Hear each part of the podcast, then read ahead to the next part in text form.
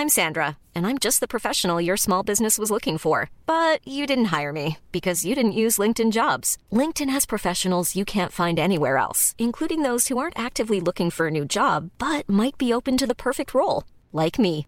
In a given month, over 70% of LinkedIn users don't visit other leading job sites. So if you're not looking on LinkedIn, you'll miss out on great candidates like Sandra. Start hiring professionals like a professional. Post your free job on linkedin.com/people today.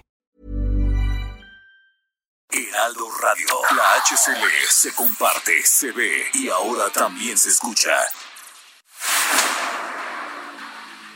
El dedo en la llaga. Había una vez un mundo nadie creía. Un país de historias inexplicables. Una nación con personajes asombrosos. Santo Tomás tenía razón. Hay que ver para creer. El México increíble, las verdades que duelen, la voz de los que callan, el dedo en la llaga. Infórmate, diviértete, enójate y vuelve a empezar. El Heraldo Radio presenta El Dedo en la Llaga con Adriana Delgado. Me hiciste daño, debiste hacerlo con alguien de tu tamaño. Abusaste porque me faltaban nervios y pensé algún día creceré. Me diste un golpe y luego dos y luego me llevaste al borde. Te burlaste porque te creías enorme y pensé algún día creceré. De mis cenizas, de mis trozos rotos, debes creer en lo que ven tus ojos. Usumbiana parena lover.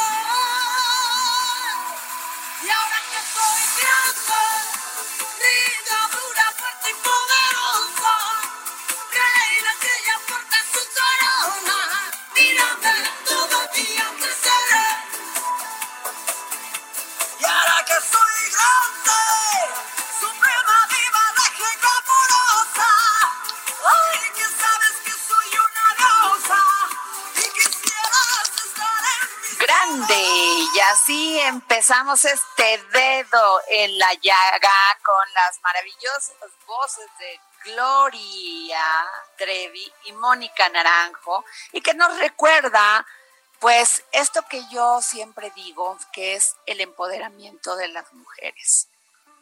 Y lo digo porque cada día que me escucho, que se me informo, y que salen las noticias que hay una mujer asesinado por, asesinada por violencia, híjole, nos falta todavía mucho porque las autoridades hagan algo, porque sigue existiendo la impunidad, las injusticias. Tenemos mucho por qué luchar y que esto pues desaparezca el tema tan terrible de la violencia contra las mujeres. Y aquí les dejo esta canción de Gloria Trevi y de Mónica Naranjo, porque independiente del ritmo y de las grandes voces, es una canción que nos hace reflexionar y nos hace reflexionar sobre qué mundo queremos para todas aquellas niñas que vienen detrás de nosotras y que no le podemos dejar este mundo, este México, este mundo donde sigue existiendo todavía estos casos. Jorge Sandoval, muy buenas tardes. Muy buenas tardes, Adriana Delgado. Tienes todo, toda la razón del mundo. Es muy importante que cada día las mujeres se empoderen más y para eso nosotros los hombres tenemos que poner nuestro granito de arena Claro. y verlas como compañeras, como parejas, como como y como que haya igualdad y equidad en, en- en las oportunidades y en todo lo que realizamos como seres humanos. Así es, Jorge. Yo creo que las hay y hay muchas, pero todavía nos falta conquistar más. Y es un trabajo en equipo, entre hombres y mujeres. O sea, no es una cuestión de quítate para entrar yo, no, sino que se respete por igual los dos, a los hombres y a las mujeres. Pero en este caso, las mujeres son las más lastimadas, no solamente ahora, durante muchos, muchos siglos, Jorge. Y tiene que cambiar. Efectivamente, Adriana Delgado. Y si le quieren escribir sobre este tema, Adriana Delgado, recuerden que su Twitter es arroba Adri Delgado Ruiz. Arroba Adri Delgado Ruiz. Igual para, para Instagram es Adri Delgado Ruiz. Así es su Instagram. Y tiene dos números de WhatsApp para usted, para que le mande un mensaje de voz o un texto, que es el 55 25 44 33 34, 55 25 02 21 04. Y saludamos pues a todo el país porque esta es una cadena nacional, Adriana Delgado. Así es, y estamos a punto de cumplir un año, Jorge, este 25 de junio. Hace un año, apenas ya va a haber pastel, el Heraldo salía a la luz con su cadena de radio y la verdad, este es un gran equipo y vamos para más, ¿eh? vamos para más. Yo agradezco mucho a todo el equipo de El Dedo en la Llaga y a todo el equipo del Heraldo Radio, a nuestro director Laris y a todo el equipo que trabajamos con él, que se hace grande todos los días, se construye algo y se construye con esfuerzo y pasión. Efectivamente, Adriana Delgado, pero hay gente que quiere felicitarlos. Así es, a ver. Un fuerte abrazo al grupo Heraldo Radio, sobre todo al programa El Dedo en la Llaga, que ya llevan ya un año transmitiendo en vivo. Muchas felicidades, mucho éxito. Un fuerte saludo, Román Meyer, desde la Sedato. Ay, mira, nuestro, nuestro secretario de la SEDATU, muchísimas gracias, Román Meyer, que además es no solamente, fíjate, a veces cuando yo lo veo, parece más, más grande de edad, pero eh, verdaderamente es un personaje que hay que de veras este, estudiar más, porque no solamente tiene una preparación académica de primera, sino ha hecho un gran trabajo dentro de la SEDATU, posicionándola en un esquema muy importante. ¿eh? Pues muchas gracias a nuestro secretario de la SEDATU, le mandamos un gran saludo. Y bueno, Jorge, fíjate que pasando otras cosas, resulta que en el 4 de abril, bueno, más o menos entre el 2 y el 4 de, de abril, Francisco Cervantes, presidente de la Confederación de Cámaras Industriales de México, la CONCAMIN, aseguró que como consecuencia de la contingencia por el coronavirus se iban a cerrar o estaba así como pues en posibilidad de cerrar casi un millón ciento setenta mil empresas y que esto pues repercutiría en, en perder hasta cuatro puntos del PIB, el Producto Interno Bruto, por lo que la economía sí podría caer. Bueno, esto dijo Francisco Cervantes, pero yo le quiero preguntar a César Mayar, que es un gran abogado laborista, la verdad, yo creo de lo mejor que hay en México, su opinión sobre esto y cómo ve esta situación. César, muy buenas tardes. Hola Adriana, Jorge, ¿cómo están? Muy bien, gracias, este licenciado Mayar. Ya le vamos a poner entonces una velita al programa. ya, ¿cómo ves, César? Y gracias por ser parte de este programa, porque siempre que te llamamos para solicitarte una, una opinión sobre el tema laboral, siempre has estado muy abierto y disponible. Muchísimas gracias. Gracias. Y ahorita que hablas de Concamín, bueno, pues yo tengo ahí más de ocho años soy presidente de la Comisión de Empleo y Productividad y vicepresidente de las comisiones de Trabajo y Seguridad Social también de Concamín. Así es, César, y por eso queremos tu opinión, porque yo creo que en aquel entonces, cuando lo dijo el presidente de Francisco Cervantes de la Concamín, se quedó corto con lo que viene. Pues yo creo que sí, porque la curva va para arriba en línea recta parece que estuviéramos en un tema de letalidad máxima día con día, ¿no? Por más que le cambien el nombre a los muertos, de, amonía típica, esto yo creo que no se ha frenado y no se va a frenar en un buen rato. Entonces, regresar a la actividad laboral va a ser todo un super reto para las empresas y, evidentemente no recibieron el apoyo que debieron haber recibido, como lo has visto en los países de avanzada, y, dijeron claramente, bueno, los socios de una empresa, pues si quiebran, que quiebren, y que los socios paguen, ¿no? Así es.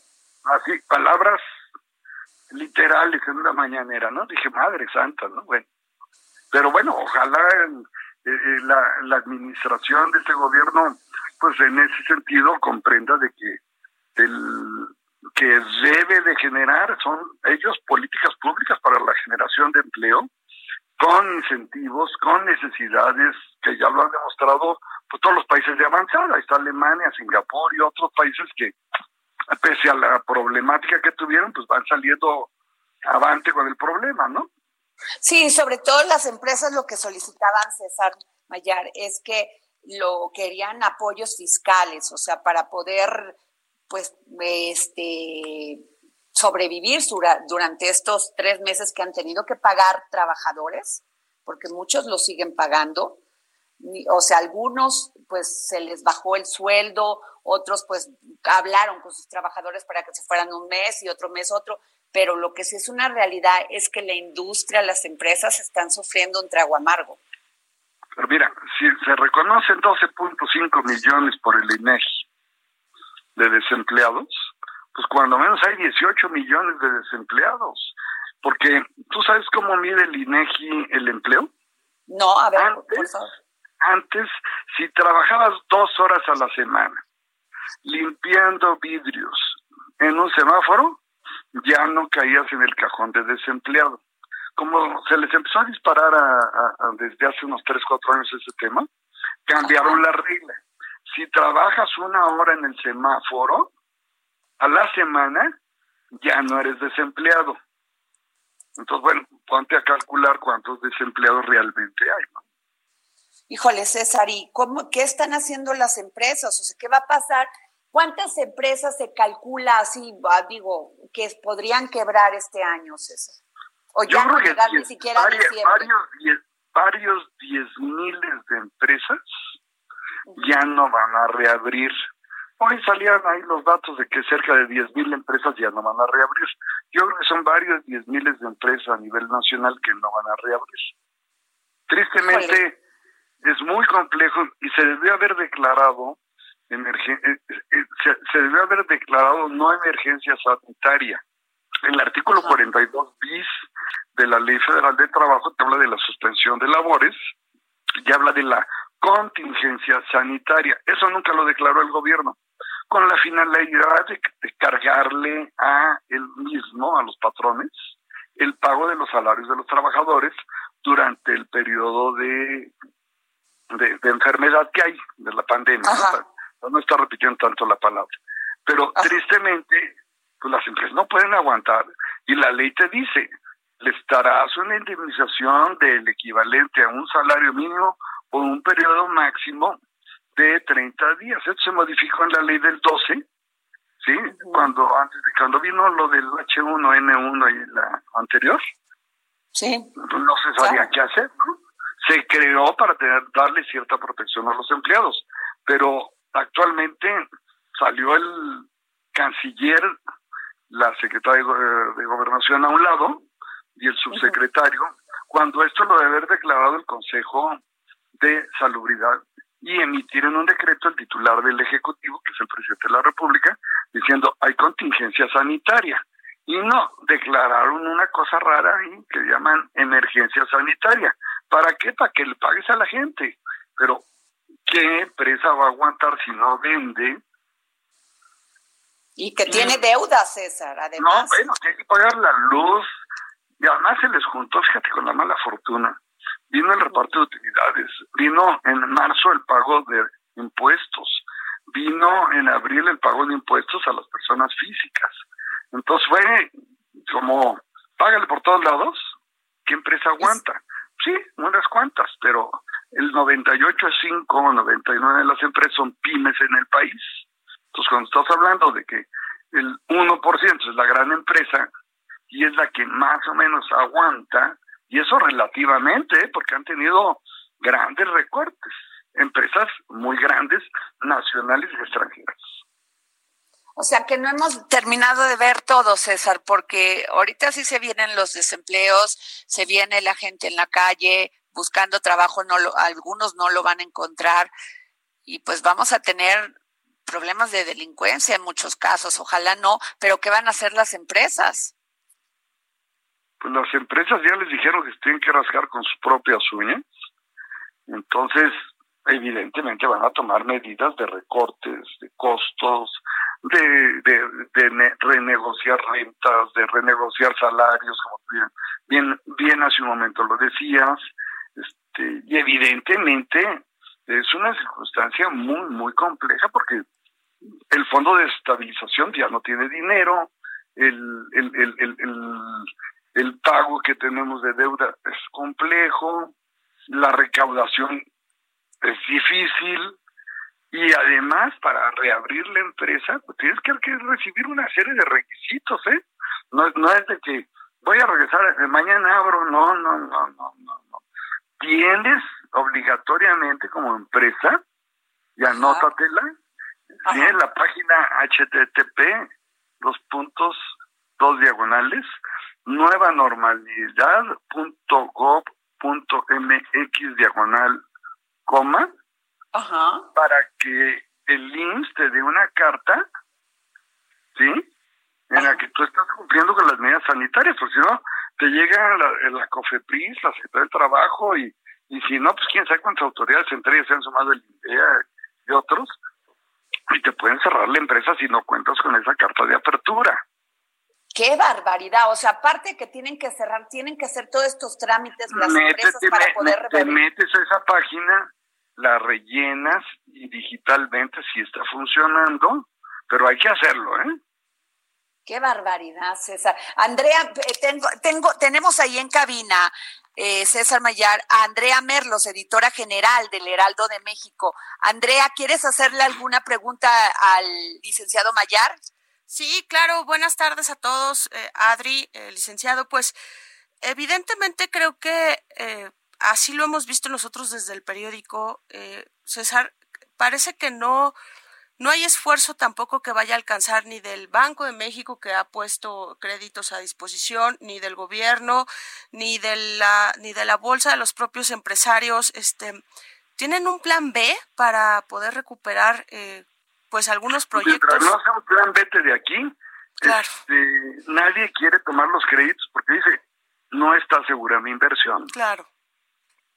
Híjole, pues no, no, algo de lo que tiene que darte el gobierno, la gobernanza, es cuando tú llegas, el emprendedor, el que va a sacar sus ahorros para invertir dinero y generar empleos, debe esperar políticas públicas que te incentiven debe esperar estímulos que te incentiven. Y eso están haciendo en todos los países avanzados. Entonces, bueno, ya salimos de grado de inversión. Este, y es, bien delicado el no generar políticas públicas para, para, para generar empleos. Hay que entender que el gobierno no genera empleos. El gobierno ya despidió a 500 mil burócratas, que nadie lo menciona.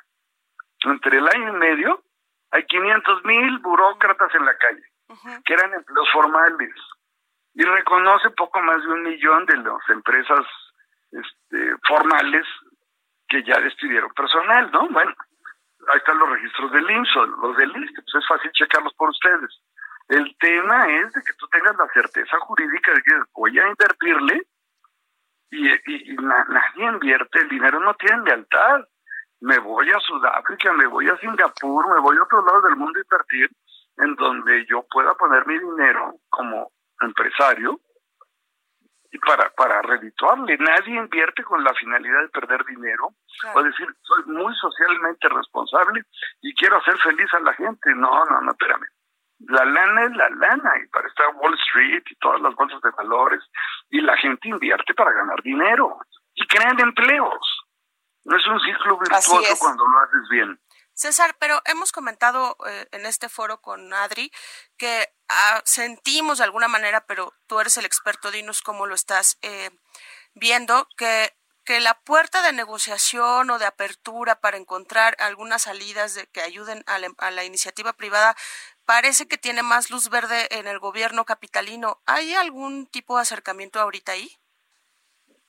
Pues mira, se han tratado de acercar, bueno, lo que fue el CCE, pues, se le cerraron las puertas, ¿no? Cuando trataron este, los mandaron ya con Graciela Márquez a Economía, ¿no?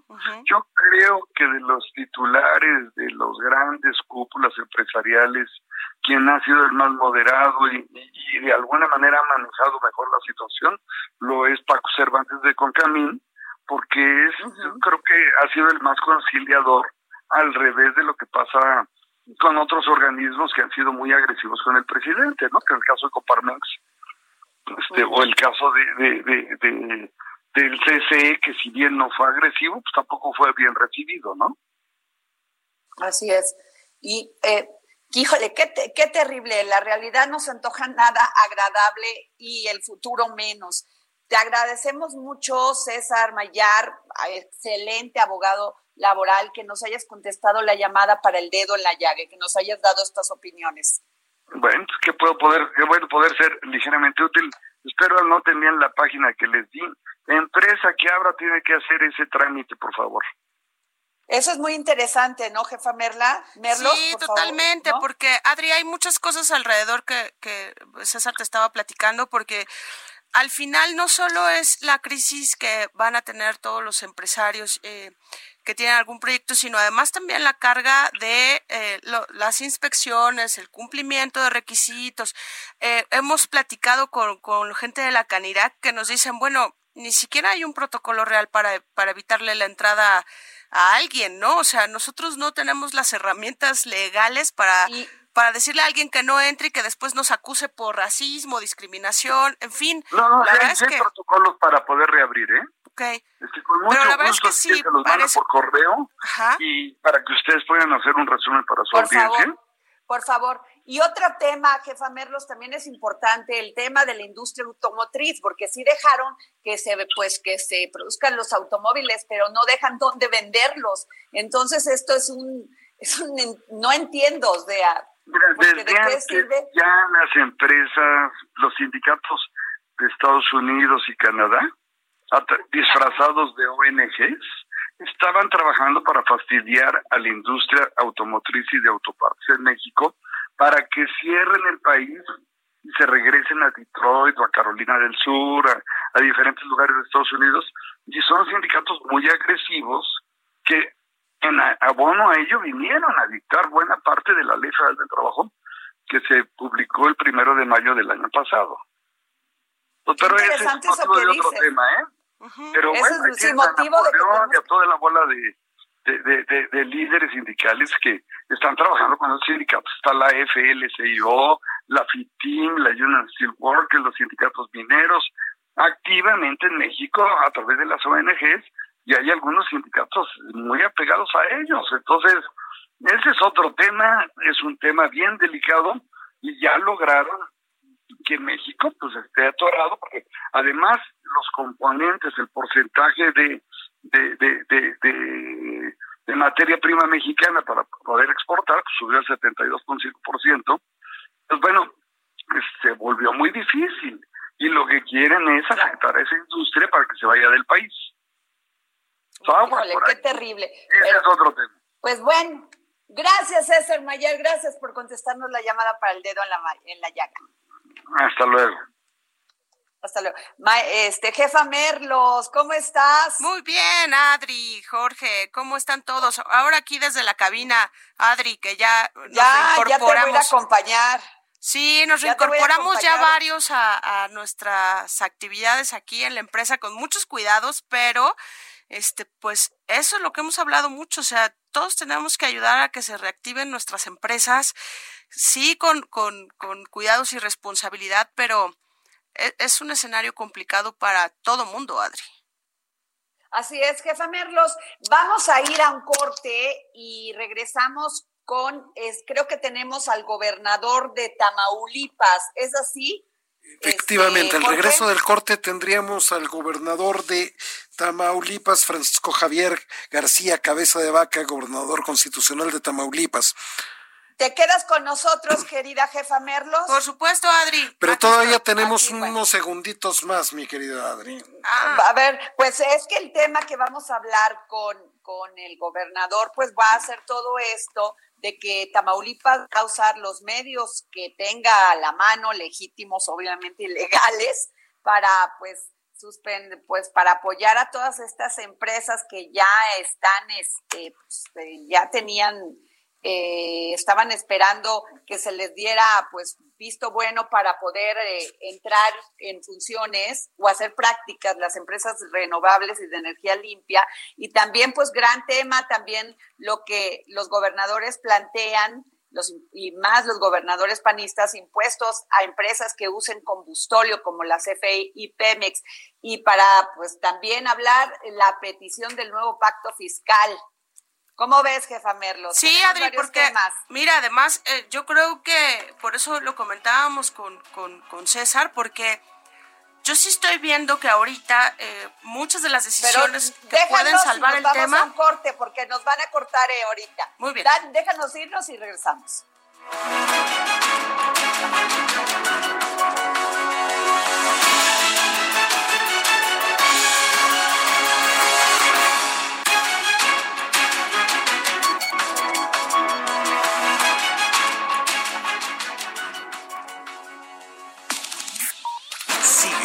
Adriana Delgado en su cuenta de Twitter. Arroba Adri Delgado Ruiz. Además, te invitamos a enviar tus opiniones y comentarios en texto o por mensaje de audio a través de WhatsApp al 55 2544 3334. Y si quieres escuchar El Dedo en la Llaga de El Heraldo Radio, en cualquier momento y donde quiera que te encuentres, descarga el podcast disponible en Spotify y iTunes. Heraldo Radio.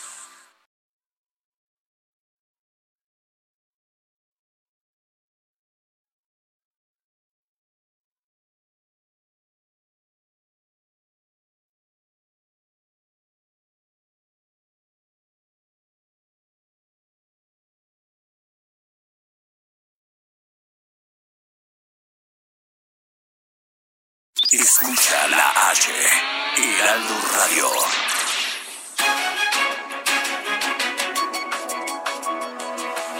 Bueno, regresamos aquí al dedo en la llaga y como lo comenté antes de irnos a un corte, tenemos en la línea al gobernador de Tamaulipas, Francisco García Cabeza de Vaca. Muy buenas tardes, gobernador. Todavía no lo tenemos, Adriana Delgado. Estamos justo, justo nos están haciendo el enlace en este momento. Ah, bueno, pues va, seguimos con la, con la jefa Merlos, que está en cabina, jefa Merlos.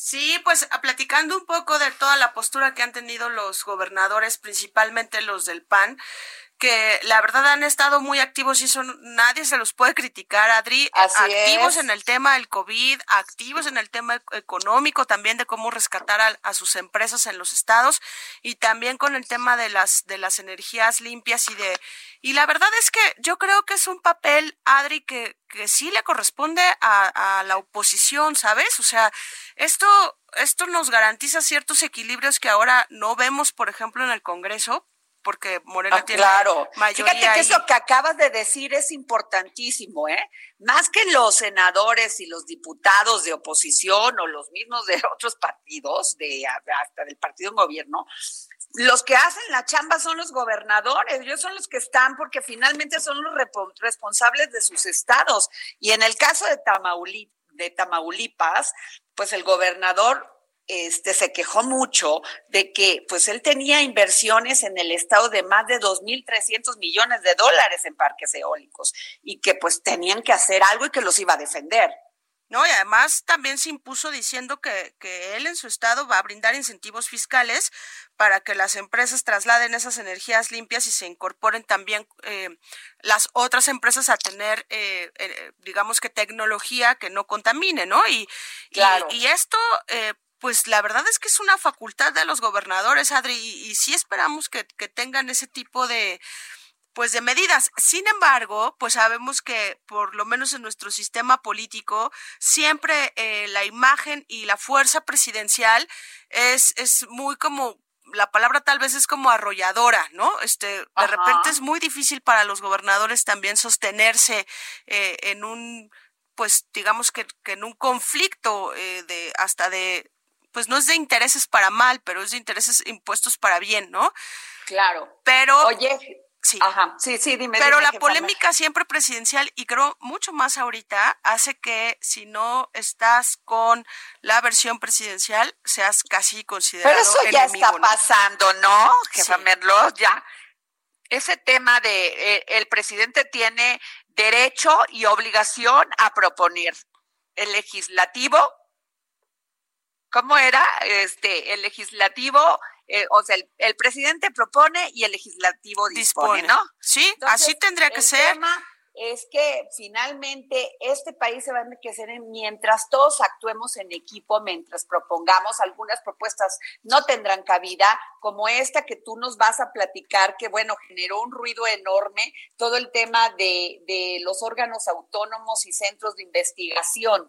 ¿No? Que finalmente, pues mucho de eso ya se echó para atrás, ¿no, jefa Merlos? Sí, Adri, que además ha sido, bien lo dices tú, es un ruido innecesario porque eh, el presidente va soltando como ciertas señales de, de, de que le está gustando y que no, porque creo que esa es la palabra, gusto, ¿sabes? Eh, y, y se nos olvida de pronto, de, de manera muy rápida, que los órganos autónomos sí pueden ser muy caros, Adri, como es cara toda nuestra política y todo nuestro sistema este político en este país, pero que fueron resultado de muchos años de, de buscar que la gente que organiza las elecciones, que la gente que vigila la transparencia de los recursos, que la gente que vigila que no haya monopolios, no sean empleados directos de eh, la institución presidencial. Adri, ese siempre fue el debate durante muchos años. Y y yo sin entrar en la polémica del INE, que es como al que más entrado trae el presidente, ¿no? De, de incluso quererlo desaparecer y él asumirse como, como un eh, revisor de las encuestas y nosotros lo comentábamos desde ayer, acusar hasta fraude, ¿sabes? Siendo 2020 de las elecciones que vienen y de las del 24 y demás.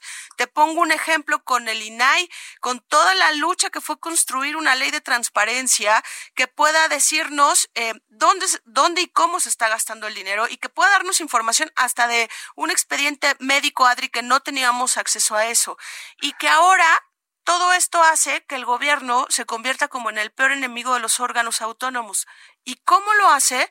Pues sí, criticándolo, pues sí, afectando las reglas, ¿no? O sea, es el gobierno el que dice que hay una emergencia nacional para que uno no tenga acceso a un informe de transparencia. En fin, parece una batalla que se está dando de desgaste entre los entre los dos ejes y que no le ayuda absolutamente a nadie, Adri. Este, Creo que ya tenemos al gobernador, querida jefa Merlos. es Sí, que creo que estamos ya en con- eso de va y viene, pero Sí, es que se Sí, sigue ya. desconecta, está ya tenemos la llamada. Ya. Ya tenemos la llamada con el gobernador. Ah, hola, gobernador, ¿cómo está? Estábamos aquí esperando. Tenemos en la línea el gobernador Francisco García Cabeza de Vaca. Muy buenas tardes. ¿Cómo te va, Adriana? Qué gusto saludarte. bien. Buenas tardes. Qué Está bueno. aquí acom- acompañándome la jefa Merlos, que es la jefa editorial del Heraldo de México. gobernador, saludo. buenas tardes. Hola, ¿cómo estás? Qué gusto saludarte. Igualmente, Oiga, gracias. gobernador, pues platicábamos que está usted muy activo, no solamente pues defendiendo todos estos, este tema de los, pues las inversiones que tiene, que son de más de 2.300 millones de dólares por energías limpias, y pues cómo ha dado la pelea y que muchas veces los gobernadores pues ya rebasaron a los senadores y a los diputados porque son los que están verdaderamente en el debate. Claro, mira, de, de entrada comentarte, como ustedes han de saber, si no se los platico, pues Tamaulipas es uno de los estados que una de sus principales vocaciones es precisamente la generación de energías limpias a través de los parques eólicos.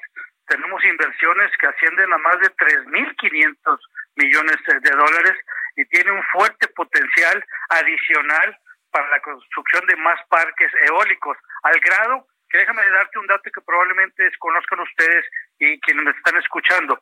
Hemos ido más allá de solamente la generación de energía eh, eléctrica eh, renovable y limpia. Eh, han llegado empresas para construir lo que viene siendo las palas de los aerogeneradores.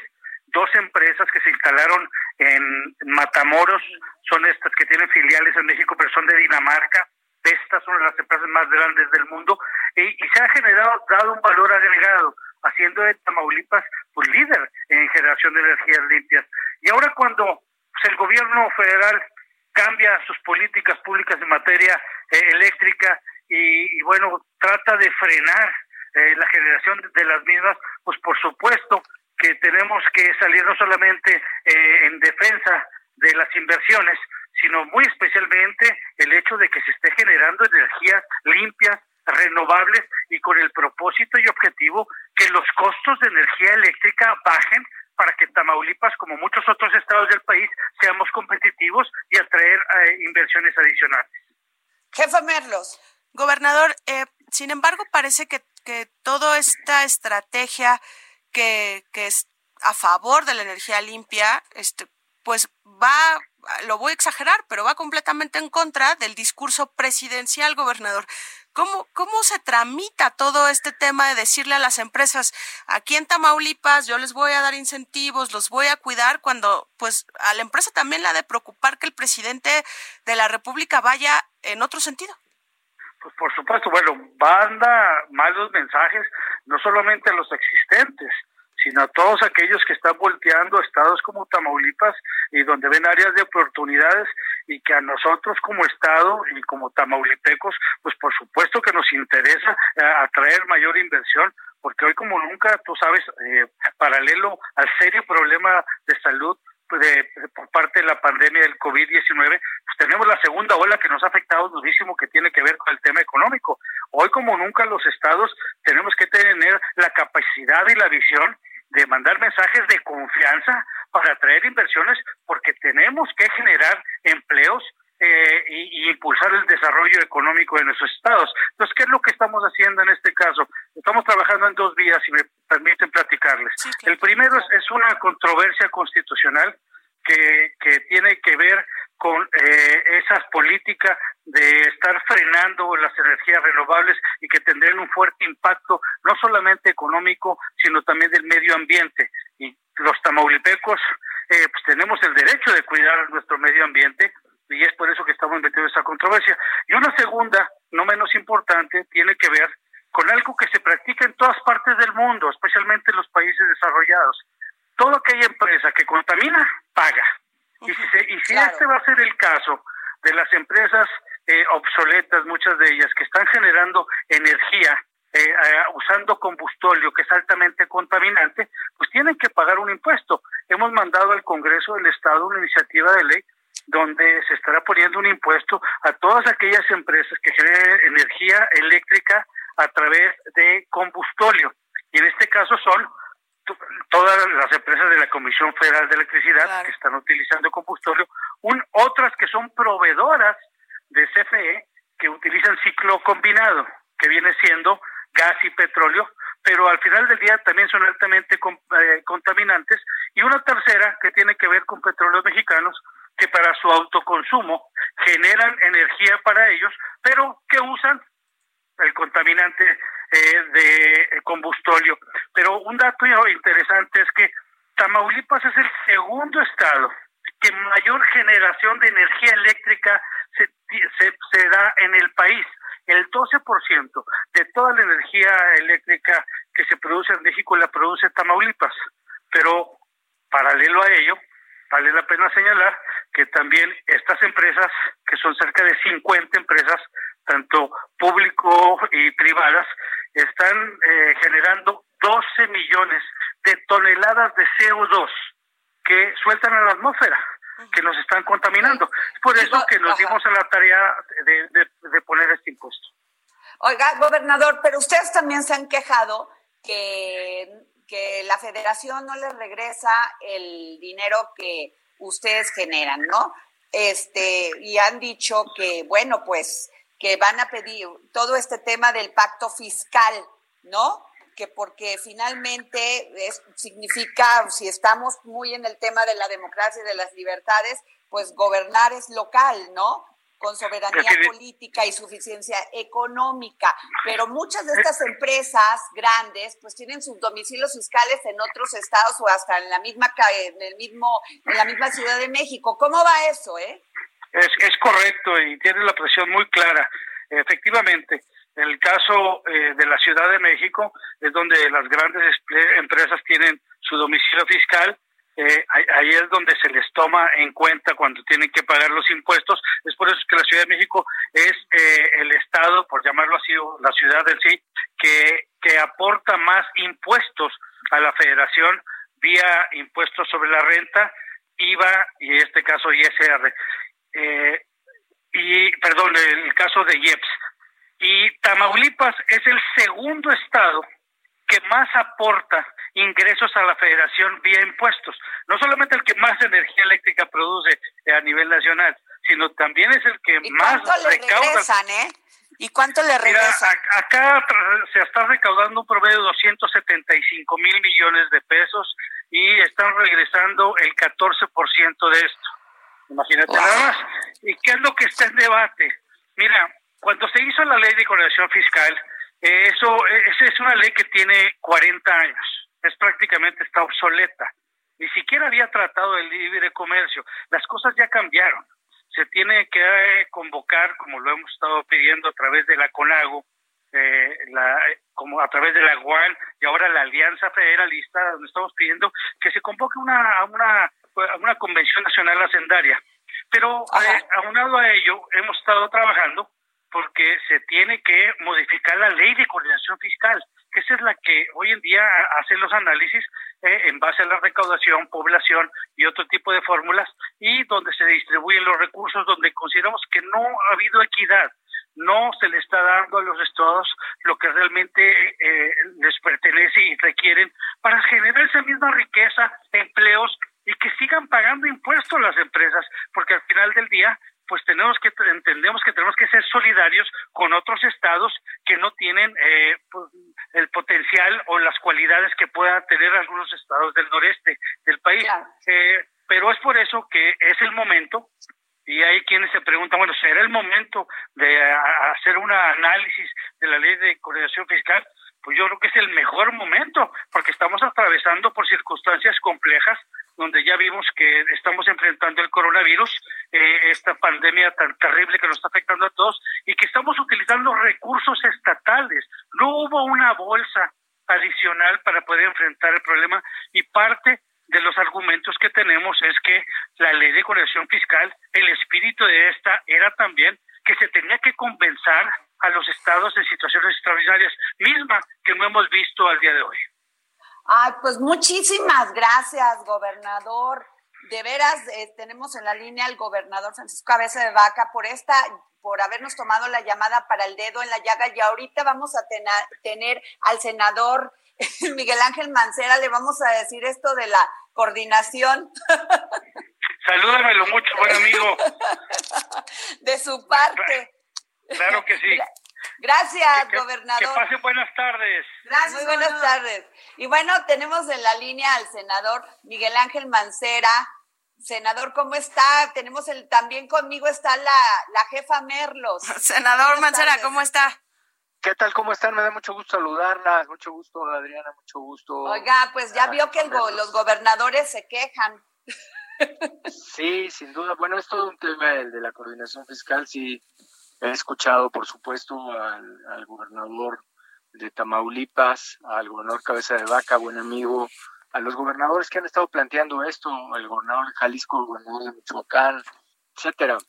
Y, y por supuesto que ha sido un tema que se ha platicado muchas veces. Mira, la Ciudad de México en este tema de la coordinación fiscal pasó de estar en los primeros lugares de, digamos, de, de, lo que se regresa vía las participaciones a estar en el penúltimo lugar, porque el, eh, el último lugar lo tiene Tabasco, eh, cuando cambiaron la fórmula, una fórmula que cambiaron por ahí en el 2008 más o menos. Y eso hizo una afectación, una afectación mayor. Entonces, pues esto lo tiene que determinar, se tiene que abrir, es una ley, es una ley y obviamente se tiene que eh, tener el consenso para poder hacer un cambio en esta, en esta tarea de la coordinación fiscal que varios estados están señalando. Oye, pero senador Mancera y jefa Merlos, que están en la línea, le pedimos al, senador Mancera hablar con él por esto de la ratificación del acuerdo en materia de cooperación ambiental entre México, Estados Unidos y Canadá. Y este, ¿qué nos puede decir de esto, senador? Bueno, ayer se tuvo la reunión, ayer estuvo representado el PRD con el senador García Conejo, él está en la Comisión de Relaciones Exteriores, yo estoy en la de Medio Ambiente.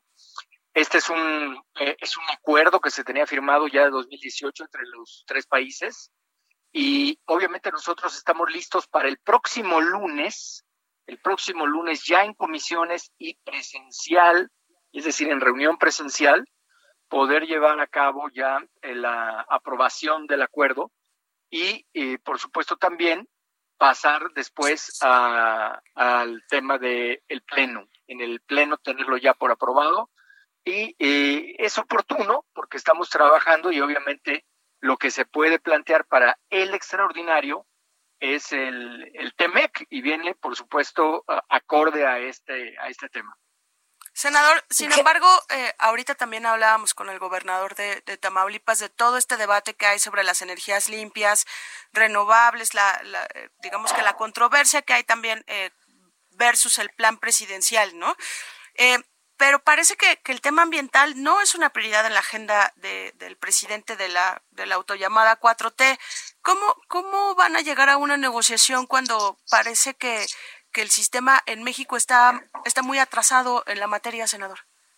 Sí, la verdad es que tenemos que alcanzar los consensos. Yo, en lo personal, puedo decirles que hay varias senadoras y varios senadores del grupo mayoritario que sí están apostando al, tema del medio ambiente, que sí están apostando pues a que haya un, un impulso a la Agenda 2030 eh, y por supuesto que nosotros en estos ODS que ha planteado Naciones Unidas vamos a estar impulsando, es decir, impulsar el medio ambiente, impulsar eh, las energías eh, limpias, impulsar que no se siga contaminando los océanos, pues todo, es decir, todo lo que forma parte de esta agenda.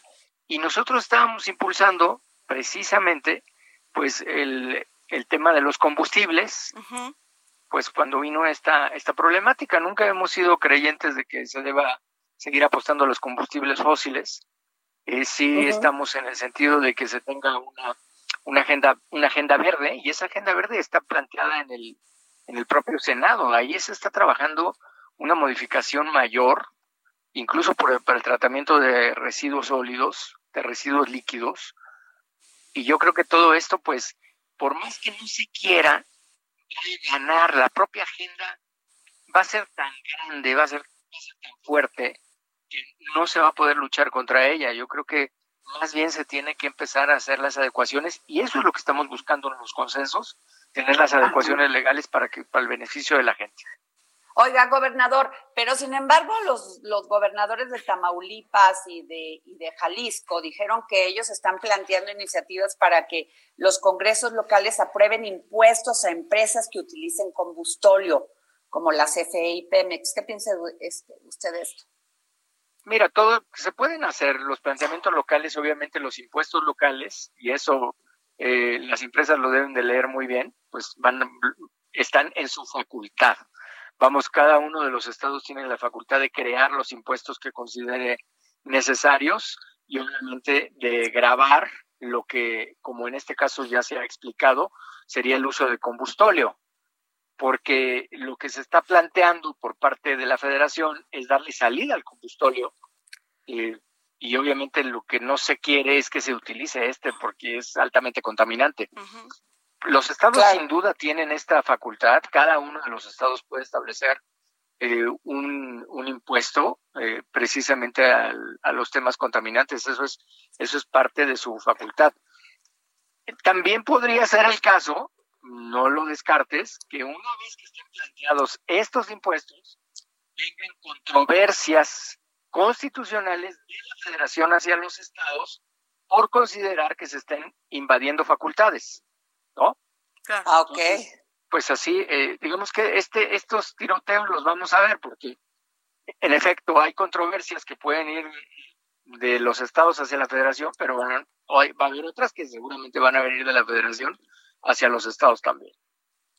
Híjole, pues va a estar movidito entonces, ¿no? No, no, no va a dejar de estar movido, esto no va a dejar de estar movido, así es. Senador, ¿y, si van a lograr eh, todo, todo el tema parlamentario? Porque hasta donde sabíamos no, o se cambiaron la fecha, si mal no entiendo, para eh, llevar eh, o aprobar todo lo que tiene que ver con el TEMEC, incluyendo la penalización de la piratería, todo esto. ¿Cuál es el escenario, senador? Sí, fíjate que se ha avanzado, se ha avanzado ahí cada uno de los presidentes y presidentas de comisiones han estado impulsando el trabajo por parte del bloque eh, lo está viendo la senadora Ruiz Macié y ella ha estado en todas las mesas en los trabajos de coordinación.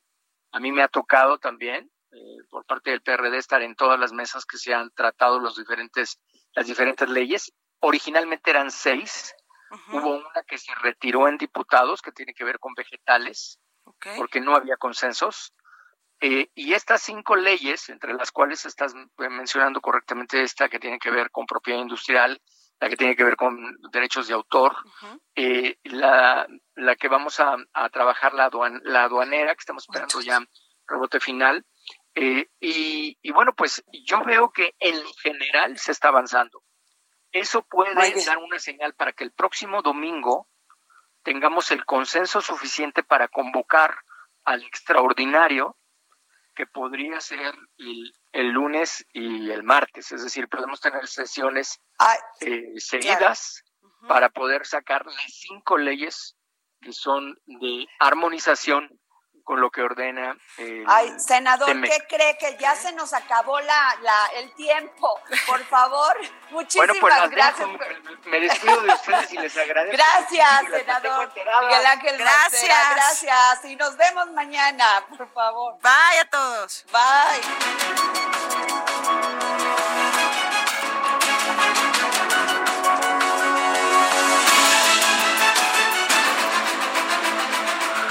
Heraldo Radio presentó El Dedo en la Llaga con Adriana Delgado. Heraldo Radio, la H que sí suena y ahora también se escucha. Hey, it's Paige DeSorbo from Giggly Squad. High quality fashion without the price tag. Say hello to Quince. I'm snagging high-end essentials like cozy cashmere sweaters, sleek leather jackets, fine jewelry, and so much more. With Quince being 50 to 80% less than similar brands. And they partner with factories that prioritize safe, ethical, and responsible manufacturing. I love that. Luxury quality within reach. Go to quince.com slash style to get free shipping and 365-day returns on your next order. quince.com slash style.